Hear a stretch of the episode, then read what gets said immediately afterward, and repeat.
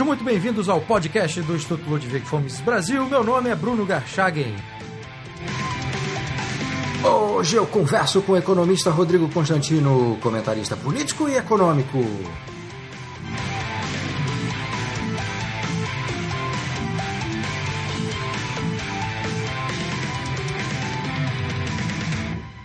Rodrigo Constantino, seja muito bem-vindo. Obrigado, Bruno. Prazer estar aqui conversando com você. Bom, prazer é todo meu, Rodrigo. Você que tem uma longa jornada em defesa das ideias da liberdade, é autor de nove livros, vai aí para o décimo, e também um colecionador de entreveros dentro e fora das redes sociais. Eu queria começar essa conversa então te perguntando como é que sua história começa. Como é que você conhece as ideias da liberdade, o primeiro autor, quem foi que te apresentou? Olha, eu brinco sempre, Bruno, que eu, eu, aquela máxima de que se você não foi de esquerda na juventude, você não tem coração, se você é de esquerda na idade adulta, você não tem cérebro. Eu brinco que eu não tive muito coração, não. Eu, desde que eu me entendo por gente, assim, vai, 15, 17 anos, eu já tinha essa pegada liberal. Eu tinha pai é, empresário, né, no setor financeiro, é, eu, meu professor de história era marxista, ele fazia discursos sobre todo o patrão explorando a mão de obra, eu via uma realidade muito diferente em casa, então eu já era é, é, preparado, já estava inoculado ali com antivírus. Eu, eu, fiz economia na PUC, né, onde tem um viés mais assim de economia clássica, keynesiana. É, não se fala de, de, austríacos na PUC, é uma pena, pelo, pelo, menos não se falava, e lá se vão 20 anos de formado. Né? E, e eu tive um, um chefe, na verdade, que é o Paulo Guedes, que eu trabalhei com ele durante seis anos, e ele começou a me falar sobre Hayek, sobre Mises. Então, o primeiro livro que eu li foi Constitution of Liberty, dessa linhagem assim que me abriu os olhos. E depois eu comecei a ler Mrs. Rothbard e aí não parei mais, né? Fiquei especialista, entre aspas, em escola austríaca, graças a um professor é, com PhD na escola de Chicago. Veja que curioso. Mas então foi, foi por, essa, por esse caminho não acadêmico que eu fui é, conhecendo. Eu já era uma espécie de liberal, mas não tinha os argumentos totalmente embasados. Foi quando eu comecei a, a de forma autodidata, conhecer, é, é, mergulhar nos autores austríacos que eu realmente me tornei aí um, um liberal, até com uma pegada libertária durante uma boa parte da minha vida. Antes da gente chegar nos autores liberais libertários, você, você citou seu pai, né? Quer dizer, a, experiência que você tinha em casa do seu pai que trabalhava era muito distinta daquele discurso ideológico do professor. Em casa havia algum tipo de, de, de, conversa, enfim, de esclarecimento em relação à política e economia, Rodrigo, por parte dos seus pais? Havia ou... discussões, havia sim discussões. Minha casa sempre teve muito. A gente. É uma coisa até que, que acho que se perdeu é, nas tradições aí, mas todo jantar, todo santo dia, o jantar da família era sagrado, né? Todo mundo junto na mesa. Então, é, debatia-se tudo e, e, sem dúvida tinha uma pegada de política, menos economia, mais política. Meu pai é estatístico de formação, mas atuava no setor financeiro, né, num, num banco de investimentos como sócio. E a minha mãe é, é, uma área totalmente distinta, ela fez biologia, depois psicologia, mas ela sempre foi bastante politizada é, durante uma boa parte da vida com um viés mais de esquerda, mas sempre prezando uh, o debate civilizado e a troca de ideias. Então, mesmo quando tinha essas discussões acaloradas, meu pai vindo com uma abordagem mais de, de bom senso né, e de mercado, ou seja, é, esquece PT, esquece esses caras, e minha mãe com uma visão um pouco mais romântica em determinada época da vida, é, mesmo assim havia muito é, é respeito pela divergência, ou seja, os debates, sem dúvida, eram é, é, intensos, mas pela formação da família da minha própria mãe, que sempre teve esses debates políticos também, em almoços de domingo, italiano, né? É, isso foi tra é, transportado, foi trazido para minha casa. Então, havia muita discussão é, e, e, eu, até pela idade jovem, né, é, sentia que meu pai estava certo na maioria das vezes em relação a esses debates políticos, mas queria justamente ter o um argumento, porque eu discutia muito com a minha mãe é, ela tinha os pontos dela, mas eu, eu queria, eu precisava mostrar por que estava errado aquilo que ela estava falando. Então isso até foi um catalisador, foi um, uma coisa interessante que, que me moveu aí na direção de ir buscando mais é, argumentos, informações para ir refutando as bandeiras de uma esquerda que não, não é o PT, minha mãe não era petista, mas era uma esquerda é, é mais é, romântica, que idealizava é, certas coisas que por exemplo, o seu excelente livro pare de acreditar no governo, é, derruba com maestria. Né? Então, é, era mais ou menos isso em casa. Eu precisava ir mostrando, ó, ah, o nazismo de direita. Não, veja bem, nazismo era nacional-socialismo, defendia uma postura totalmente estatizante na economia, não tem nada a ver com liberal é, que, eu, que eu me digo, que eu defendo. Então eu, eu ia correndo atrás dessas informações, até mesmo como instrumento para os meus debates caseiros. Então, nesse, nesse aspecto, ajudou bastante. Você falou que começou a, as leituras né, de autores liberais, liberais pelo livro do, do Hayek. A sua vida como leitor, você já lia outro tipo de literatura antes de conhecer o Hayek? Ou a sua vida de, como leitor, enfim, você está sempre falando de livros, está sempre resenhando livros, está sempre dando dica de livros. Sua vida de leitor precede a vida de, de, de alguém que começa a estudar as ideias da liberdade ou ela começa junto? É curioso isso, é uma boa pergunta, até porque é, eu não era um, um leitor ávido na minha, na minha infância e na minha juventude. Eu li aquela coleção do Vagalume inteira, que tinha lá os livros de mistério, né, Os Caravelhos do Diabo, A Ilha Perdida. Eu adorava. Depois eu parti para Sidney Sheldon, para Agatha Christie. Então eu gostava muito de ler é, mas eu não era um leitor ávido, muito menos de literatura mais profunda, como eu conheço algumas pessoas que com 17 anos já devoram. Então, eu não era desse tipo, mas eu, eu fui lendo depois os clássicos e tudo mais. Mas é, a leitura é curioso, Bruno, porque eu tenho desde 2001 um tracinho levemente obsessivo, assim, eu não sou um cara muito obsessivo, mas esse traço eu tenho. Desde 2001 eu tenho toda é, ordem cronológica da minha leitura, de tudo que eu venho lendo. Eu tenho tudo isso anotado. E, e é muito interessante olhar essa lista, porque é, começou com tudo ligado a, a mercado financeiro. Trading, business, eu atuei no mercado financeiro durante muitos anos. Então, toda a minha leitura inicial nessa época da vida era voltada para melhorar meus skills como é, gestor, portfólio manager, analista. Aí eu fui entendendo que o mercado financeiro tinha muito a ver também com a questão de você domar as suas fraquezas, conhecer a natureza humana, saber é, as armadilhas do cérebro. Então, eu, eu fui dando uma guinada para livros mais sobre é, behaviorismo, sobre psicologia das massas, sobre é, natureza humana em geral. Né? E aí eu fui me interessando mais pela questão filosófica. Eu falei, pô, então o que é o ser humano, o que é o homem? E aí fui partindo, então, para leituras mais filosóficas e, e densas. Então, é, é, engraçado ver essa ordem, essa sequência, porque, por exemplo, pega um livrinho assim, The Crowd, do Gustave Le Bon. É um livro que eu cito muito sobre psicologia das massas, do século XIX. Eu li esse livro por conta do mercado financeiro. Mas ele, ele se comunica totalmente com tudo que a gente debate sobre política, sobre os cuidados que tem que ter com o poder, com o movimento de manada, com essa coisa coletivista, onde o indivíduo se exime de responsabilidade por, por seus atos, porque coloca algo no, no lugar de, de é, guru, né, de, de alguém que é, pensou por ele, e ali ele deixa, então, é, se diluir num movimento maior. E, então, você vai lendo as coisas por, por, por interesse X e depois você se dá conta que para Y ele também serve muito bem. Então, a literatura mesmo, né, esses pensadores, esses grandes escritores atemporais, como Shakespeare, como Dostoiévski, Joseph Conrad e tantos outros, como para a questão da filosofia política e até filosofia mesmo. Né? Aí comecei a mergulhar em alguns é, pensadores aí mais profundos que, que não vou ter a pretensão de ter compreendido totalmente tudo que eles dizem, mas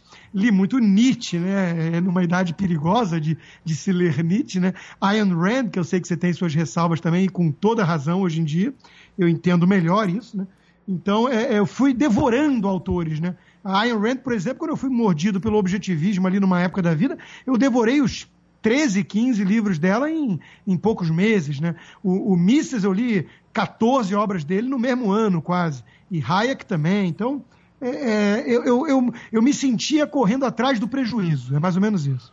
Agora, como é que você começa com um autor da escola austríaca como, como Hayek e depois faz a transição para os autores libertários? Né? Eu sei que uma época da vida você próprio se considerava um libertário. Como é que se dá essa, esse desenvolvimento? É, o, os argumentos, a teoria, o princípio de não iniciação de agressão, PNA, é, o livro da Ética da Liberdade do Rothbard, é, é, o, o, livro do Hoppe, é, é, muito tentador. Por que, que é muito tentador? Né?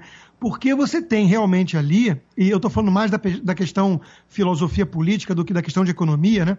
Você tem ali uh, quase que assim uma pedra filosofal. Você encontrou uh, uma régua que vai te dar, que vai te fornecer as respostas para todos os grandes dilemas morais. Então, quando você lê um Isaiah Berlin, quando você lê um Michael Oakeshott, quando você lê alguns desses pensadores com viés um pouco mais liberal conservador, você, você tem que conviver ali com a angústia né, do, do buraco, da ausência de resposta para certas coisas. O, o Berlim falava na, é, é, é, nos valores incomensuráveis, quer dizer, essa coisa de que é, o, o, Thomas Sowell fala muito em trade-off, né, você tem que escolher uma coisa abrindo mão de outra. Enquanto que esses pensadores é, mais radicais, da, associados aí à escola austríaca, né, na filosofia política, eles tentam realmente fornecer um conjunto completo, né? De from cradle to the grave. Eles realmente descobriram uh, um sistema todo de convívio social uh, justo, uh, livre e, e, tudo mais. Isso é muito tentador, ainda mais numa certa idade da vida, em que conviver com as angústias da, da ausência de todas as respostas é, pode ser insuportável. Né? Então é aí que entra talvez o dogma, né? E, e, eu não vou dizer que não foi interessante, que não foi estimulante, que não foi até mesmo é, muito produtivo é, ter flertado com isso tudo, mas é curioso que quando você lê meus livros já dessa época, já está ali em mim a essência de alguém mais cauteloso, mais prudente, que são as palavras que remetem aí a, ao conservadorismo, de boa estirpe, como eu digo, né? Quer dizer, já está ali, mesmo sem eu ter lido Burke, sem eu ter lido Russell Kirk, sem eu ter lido Roger Scruton e tantos outros que eu passei a ler depois de uma certa idade, já estava na minha personalidade uma postura é, é, é, é, receosa para com revoluções completas que vão fazer tábula rasa de tudo que a gente tem acumulado de conhecimento até hoje e que vai desenhar então de cima para baixo o modelo perfeito da sociedade. Utopia sempre foi alguma coisa que me mexeu comigo de uma forma é, é, ambígua. Né? É, é, óbvio que é interessante como norte, como reflexão intelectual, mas sempre me despertou um, um sentido é, muito mais até talvez inconsciente do que plenamente consciente nessa época da vida, é, de que é, não é por aí o caminho. Quer dizer, esse, esse troço me soa estranho. Quando eu comecei a ver eu debatendo com pessoas, com familiares, em prol de ausência total de Estado e, e, quase flertando ali com livre mercado de tutoria infantil, né? Que é livre mercado de bebês é uma palavra mais forte, mas aquela coisa assim, não, mas é, por que não negociar no mercado quem vai adotar o filho pagando por isso? Olha, quando eu me peguei defendendo certas coisas, ou quase defendendo, é, eu, eu, percebi assim, olha, isso não está batendo com a minha personalidade. Tem alguma coisa muito errada nisso. Né? E é o perigo de você colocar razão com R maiúsculo num pedestal, né? Eu passei a entender isso depois de um tempo. Mas veja, na época que eu comecei a palestrar na minha vida, eu palestrei muito para a turma do IEE, lá em Porto Alegre, o nosso amigo Ricardo Gomes, né, ele fez uma pergunta que já lá plantou a semente da, da dúvida. Eu, eu, nessa época, estava muito objetivista, tem um livro sobre a Ayn Rand, ao mesmo tempo que eu era fã do Hayek, que para mim era o grande austríaco. Né? É, e, e, ele perguntou como é que você consegue juntar Hayek com Ayn Rand. Né? Um vem com aquela coisa meio é, é, iluminismo escocês, é, é, David Hume, Adam Smith, Vico até mesmo antes dele, de ordem espontânea, gradualismo, itateando, cuidado com a arrogância fatal. A outra é justamente o oposto disso. Ela desenhou todo um sistema da cabeça dela, supostamente lógico, aristotélico, do zero, e, e não respeita essas tradições e, e aquilo que é incognoscível até mesmo é, para nossa raz, razão aprender. E eu fiquei com dificuldade de responder. Falei, você me deixou numa situação difícil, eu vou pensar. E ali eu, no fundo, no fundo, sabia que eu já era mais Hayek do que Ayn Rand. Dentre os autores libertários dessa época que você estava, enfim, que você se qualificava mesmo como libertário, Rodrigo, quem era o, o autor que mais te influenciava? Era o Rothbard? Quem Não, era? Foi, foi Rothbard, foi Rothbard, sem dúvida, foi Rothbard e o próprio Mises. O Mises é interessante porque ele era um economista liberal radical, não tem a menor dúvida disso, mas ele teve a, a cautela, e não é uma coisa isolada de um outro texto, ele, em vários livros, ele realmente defende a ideia de que se você não persuadir a maioria, se você não usar o mecanismo da própria democracia para chegar nesse fim que ele queria, da liberdade ampla e quase restrita do indivíduo, né, é, não ia dar certo. Então, ele, no fundo, no fundo, apesar do radicalismo, daquela famosa passagem, ele na, na turma lá da Montpellier, falando You're a bunch of socialists, né? É, é, no fundo, ele, ele tinha algo dentro dele de liberal democrata, ou seja, ele, ele apesar de entender como todo grande liberal e conservador também, né, os, os riscos da democracia, né, basta citar Tocqueville né, para entender isso. Quer dizer, a democracia não é um Deus que falhou, ela nunca foi um Deus para os liberais e para os conservadores. Ela é um mecanismo absolutamente imperfeito de decisão da coisa pública. E o próprio Mises reconhece a necessidade disso. Então, o Mises foi a minha maior influência numa época ali da vida. Eu era, eu era misesiano. Né? É, e, e, só que eu acho que também tinha nele, como já tinha em mim, essa, esse apreço por uma postura mais prudente. Ou seja, olha, é, você não pode pregar revolução mesmo, revolução, como Rothbard chegou a pregar e flertar na vida dele, né? Tanto que ele foi até uma época da vida, é, flertou ali com a, com a nova esquerda, né?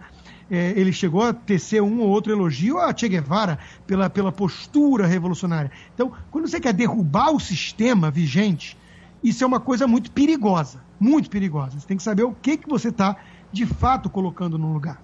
E eu acho que o Mises, no fundo, ele tinha essa postura, apesar do radicalismo epistemológico e, e tudo mais que ele defendia.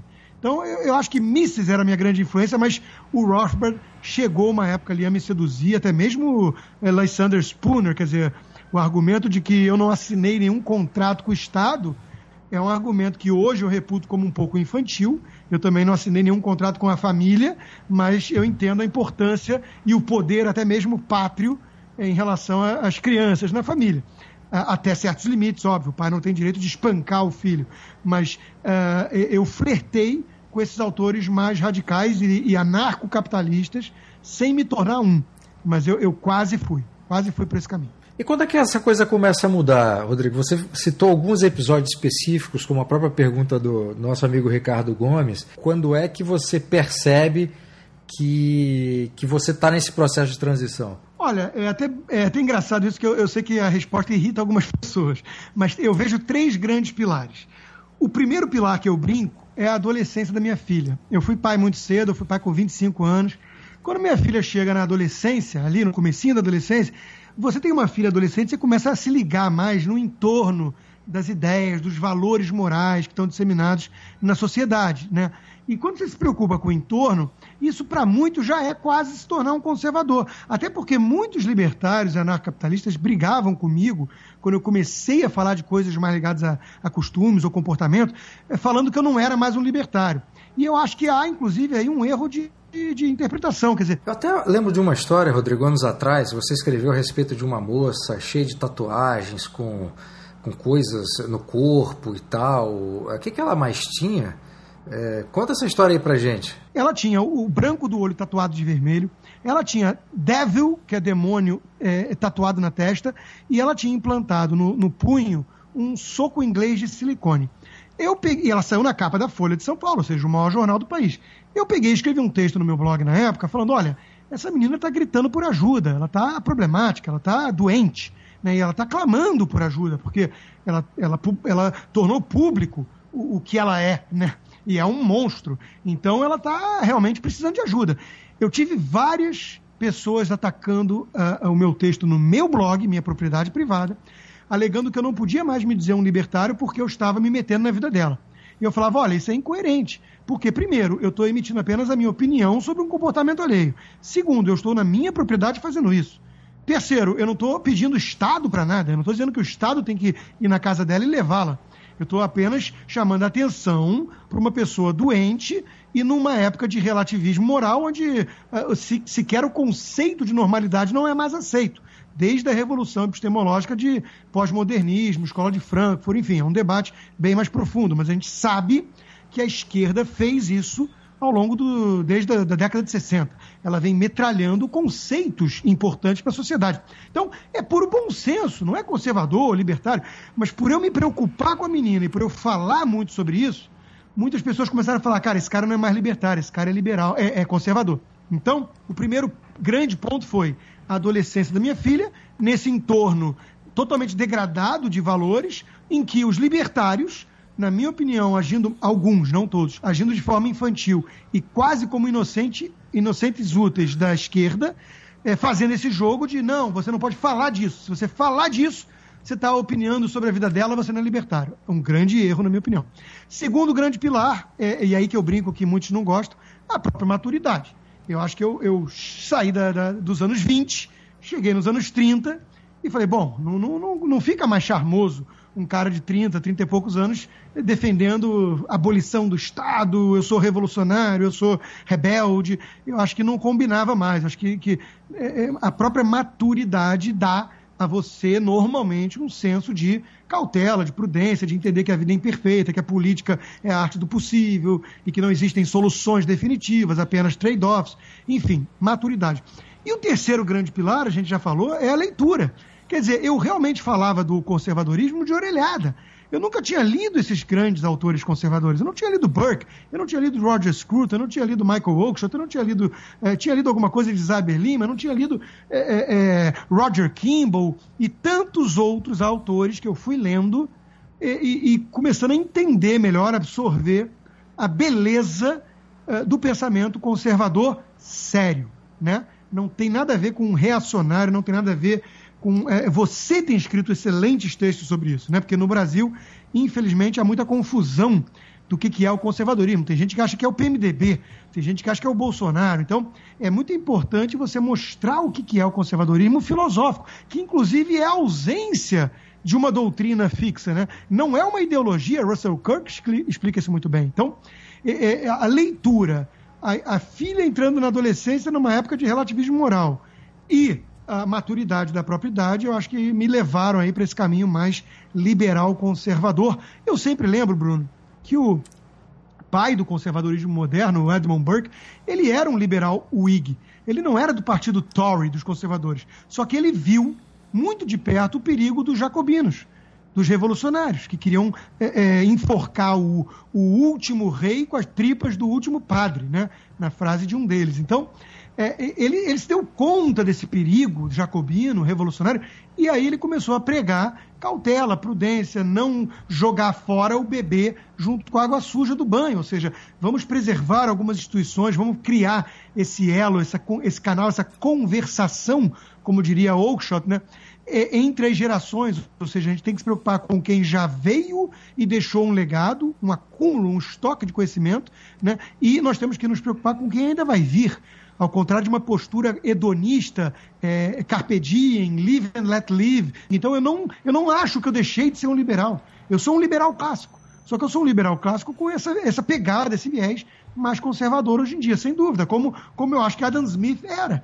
Né? E David Hume, aliás, Adam Smith, primeiro livro famoso dele, não é o, o Riqueza das Nações. Aliás, outro foco também que eu critico em muitos é, liberais, né? o foco estritamente economicista. Né? É, é, é, dane-se os valores morais. A liberdade não sobrevive num vácuo de valores. O primeiro livro famoso de, de Adam Smith é a Teoria dos Sentimentos Morais. Né? Vamos lembrar disso. Então, é o liberalismo clássico. Só que é um liberalismo clássico com viés mais conservador. Tem um, tem um liberal com viés mais progressista. Existe isso. Né? O, o, Livres, por exemplo, é isso, é progressista. Aliás, tem uma coisa que, que eu até gostaria de um dia escrever um ensaio para explicar, porque no século XIX, aquilo que separava na política formal os liberais clássicos e os conservadores na Inglaterra, por exemplo, não é a separação que se tem hoje em termos éticos, morais e tal. Havia uma identificação muito maior do que se vê hoje. E até o fato deles se definirem como Whigs e Tories, antes mesmo dessas denominações liberais e conservadores, é, identificava eles muito mais com práticas políticas e a forma como eles entravam na política, cada um deles que faziam parte do parlamento, que propriamente uma vinculação a uma doutrina política ou uma filosofia política. Isso é uma coisa é, interessante porque às vezes a gente olha com o olhar de hoje, nessa separação que a gente tem, ou seja, um político de tal partido que é liberal ou é conservador, ele tem que seguir aquela, aquelas orientações né, teóricas conservadoras liberais e liberais, mas na época não era isso que, que havia. Sim. E o que sim. eu queria te perguntar, Rodrigo, baseado nisso que você falou, é, é, é o seguinte: é, naquela parte da resposta em que você cita aquele texto que você critica e fala que a, que a moça estava precisando de ajuda, é, aquilo foi um período que você foi muito criticado, não só por aquela visão, mas por outras que você estava ali manifestando no, no, texto. Você recebeu muita pancada é, dos libertários e você começou a se tornar um crítico cada vez maior dos libertários radicais e tal. É, então o que eu queria perguntar é o seguinte, né? E fazendo e, e, e, pressupondo que, que você não fazia exatamente uma crítica à ideologia libertária como um todo, mas a, a, ao comportamento de alguns libertários mais radicais. Isso. A pergunta isso. que eu queria fazer é o seguinte: o que que naquela época que você acreditava no libertarismo ou libertarianismo e deixou de acreditar? E o que que você acreditava e continua acreditando da filosofia política libertária? É, boa pergunta, difícil essa. Mas vamos lá. É, primeiro, concordando com a sua premissa, né? Eu estava criticando muito mais a postura do que o pensamento. Eu vou dar um exemplo. Nosso amigo e presidente aí do, do Instituto Mises Brasil, Hélio Beltrão. Eu nunca deixei de respeitá-lo como pensador, como ativista, militante do liberalismo e nada disso, mesmo sabendo que ele tem uma, uma convicção em termos de conteúdo bastante firme, bastante radical. Por quê? Porque a postura do Hélio sempre foi uma postura é, é, madura ou de uma pessoa realmente que respeitosa da, da divergência e, e tentando dialogar. É, é infelizmente, há uma ala é, dos libertários que, que não era assim, né? E, e esse, é o, é ponto, Bruno. Eu já parei para pensar um pouco sobre isso e eu me dei conta do seguinte. Eu, eu sou atacado por Olavete, para usar o termo aí, né, daqueles seguidores mais aguerridos do Olavo de Carvalho. Eu sou atacado pelos bolsominions, para citar o termo também pejorativo dos seguidores mais fanáticos do Bolsonaro. Eu sou atacado pelos libertários mais fanáticos. Eu sou atacado, obviamente, por toda a esquerda, né? Principalmente a esquerda radical, né? porque alguns social-democratas conseguem manter um canal de diálogo comigo totalmente civilizado, e eu acho que a gente tem que ouvir, e eles têm os pontos deles. Né? É, então eu comecei a me dar conta do seguinte: epa, eu estou atacando é o dogmatismo.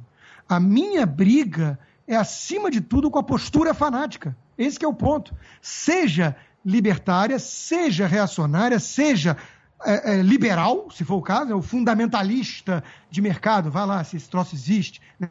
é, seja com esquerdista. Ou seja, eu estou atacando a postura de alguém que se fechou numa seita dogmática e não permite uma vírgula de divergência.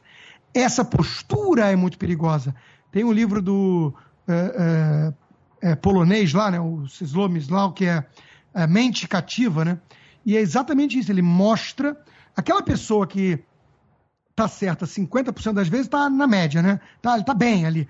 É, se a pessoa está certa 70% das vezes, porra, parabéns, cara. Essa pessoa é muito boa. Agora, o que dizer de uma pessoa que está certa 100% das vezes? Eu quero distância. Eu morro de medo. Porque trata-se o quê? De, de Deus ou de um louco.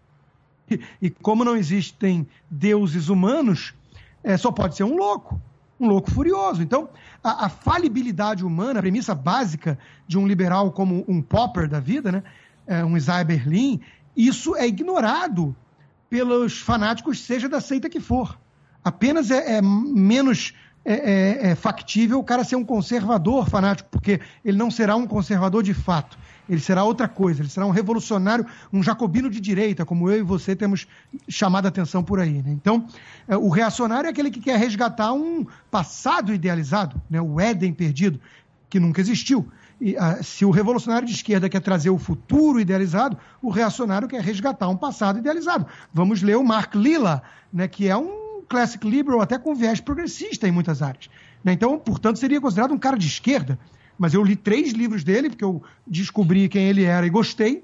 E é um cara que traz muitos argumentos e reflexões para o debate, até atacando a esquerda mesmo, com a questão de política de identidade e tudo mais. Então, a minha briga, via de regra, é com as igrejas fechadas, dogmáticas, as seitas ideológicas, as religiões seculares.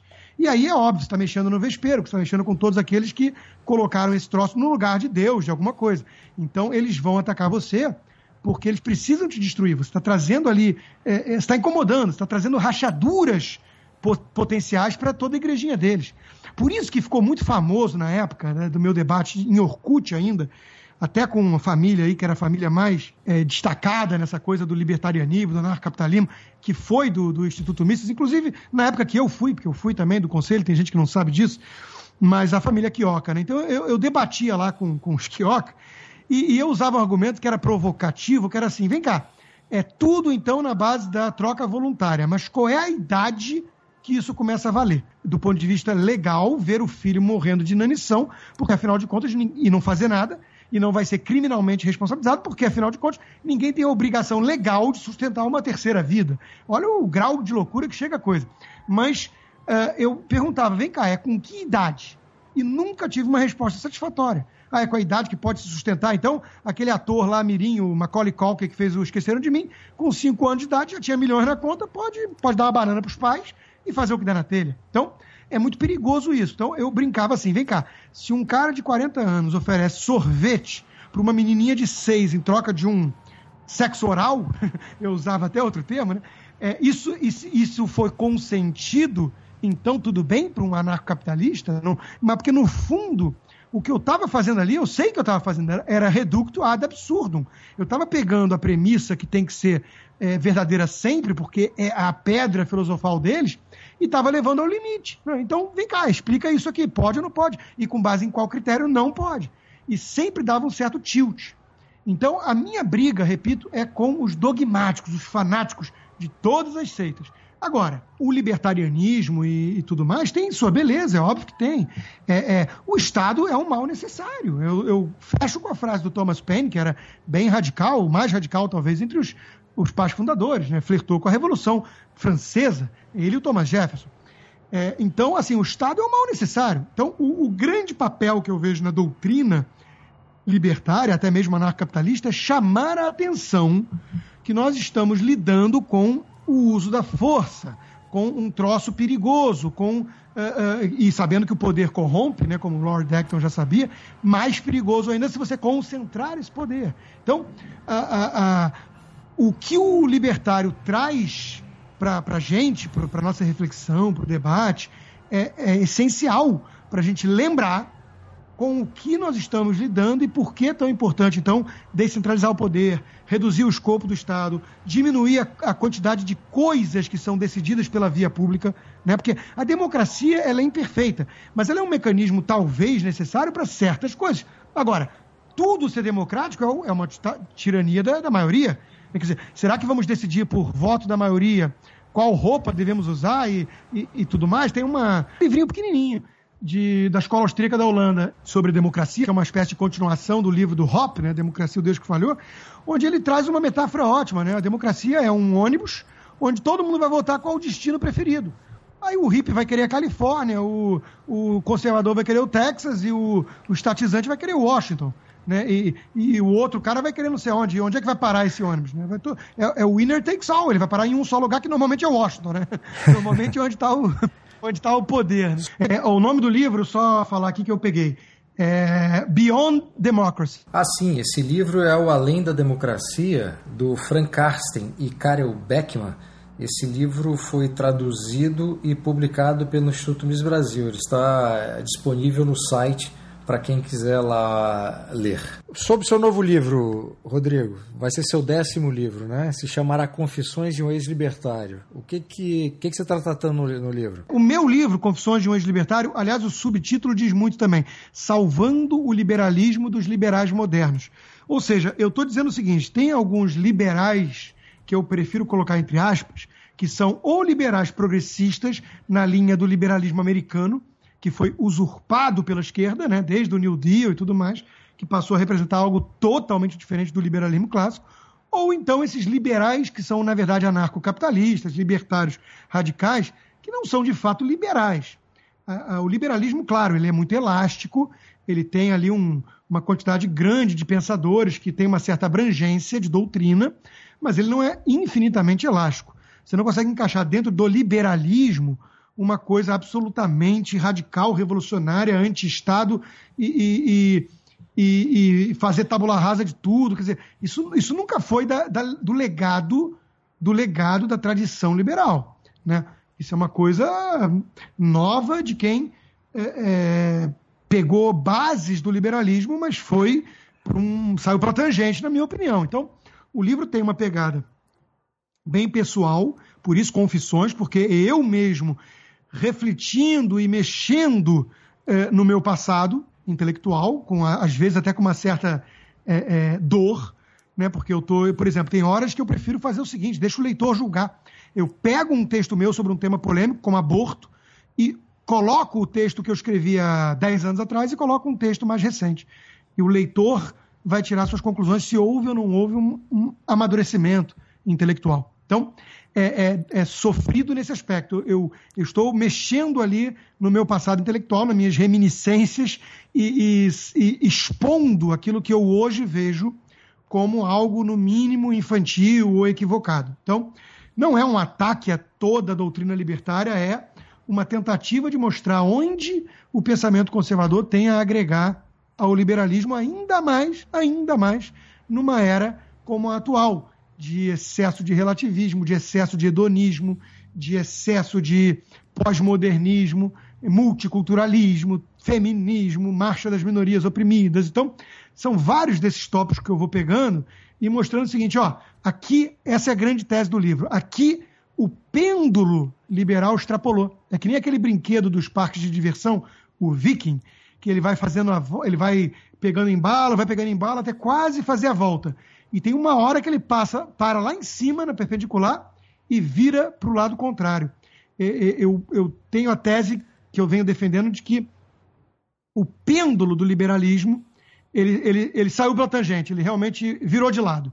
Coisas que eram atribuídas, associadas ao liberalismo, hoje passaram a ser uma, uma, uma, uma pauta antiliberal, é, joga contra a liberdade do indivíduo, muitas vezes. Basta pensar na política de identidades, a coisa mais coletivista do mundo, mas que na prática bebeu de um hiper-individualismo subjetivista.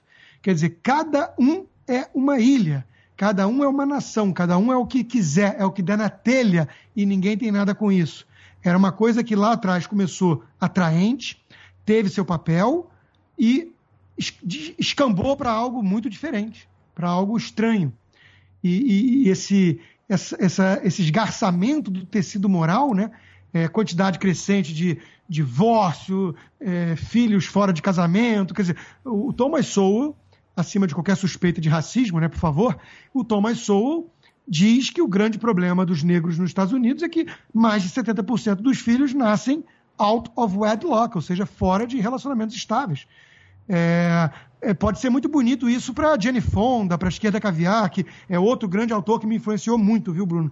Não pode deixar de ser citado, é o Theodore Dalrymple, que eu tive o prazer de conhecer pessoalmente e conversar com o Hélio Beltrão, inclusive eu e ele num jantar delicioso, regado a vinho, em Porto Alegre, e depois eu mediei o painel dele no Fórum da Liberdade. Mas eu li 12 livros seguidos do Theodore Dalrymple, e ele é um cara que bate muito com o que eu penso, porque ele não é um cara extremamente religioso, ele não é um cara muito conservador sequer, mas ele é um cara que vai tateando o bom senso com base em toda a experiência de vida de quem teve muita experiência, porque trabalhou mais de 14 anos nas periferias de Londres e países é, é, de terceiro mundo, com prisioneiros, né? Ele é um psiquiatra. Então, o, o Theodore Dalrymple chama muita atenção para isso, né? As ideias que são paridas lá no conforto da bolha progressista, os verdadeiros impactos dela vão ser lá na periferia, lá na favela, no gueto. Né? Esse é o tema da esquerda caviar também.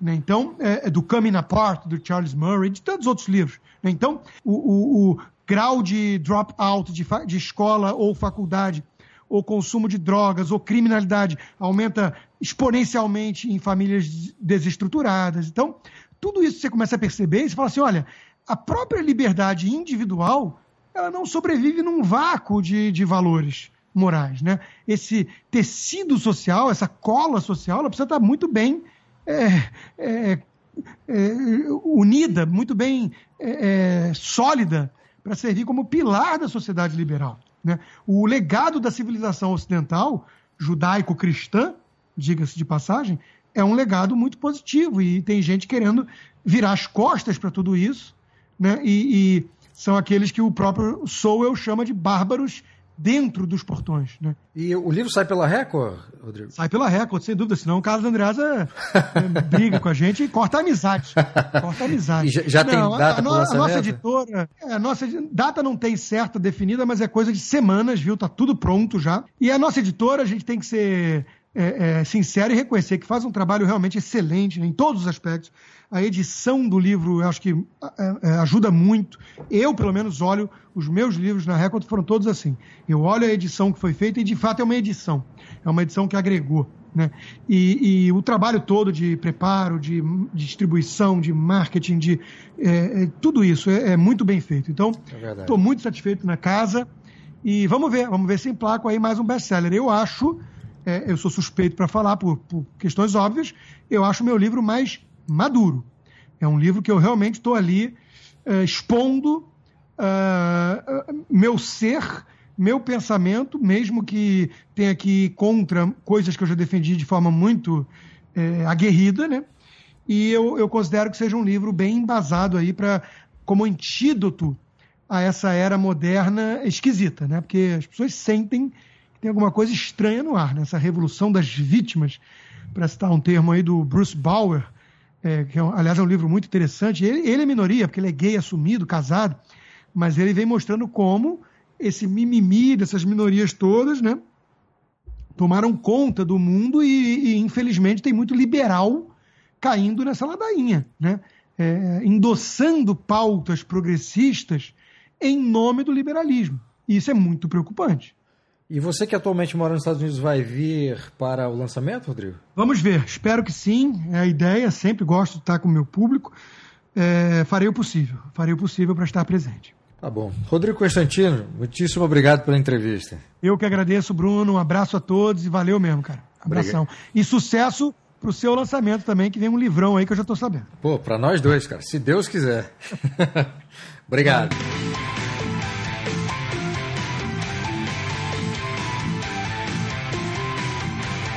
Este foi o podcast do Instituto Ludwig Gomes Brasil. Meu nome é Bruno Garchagen.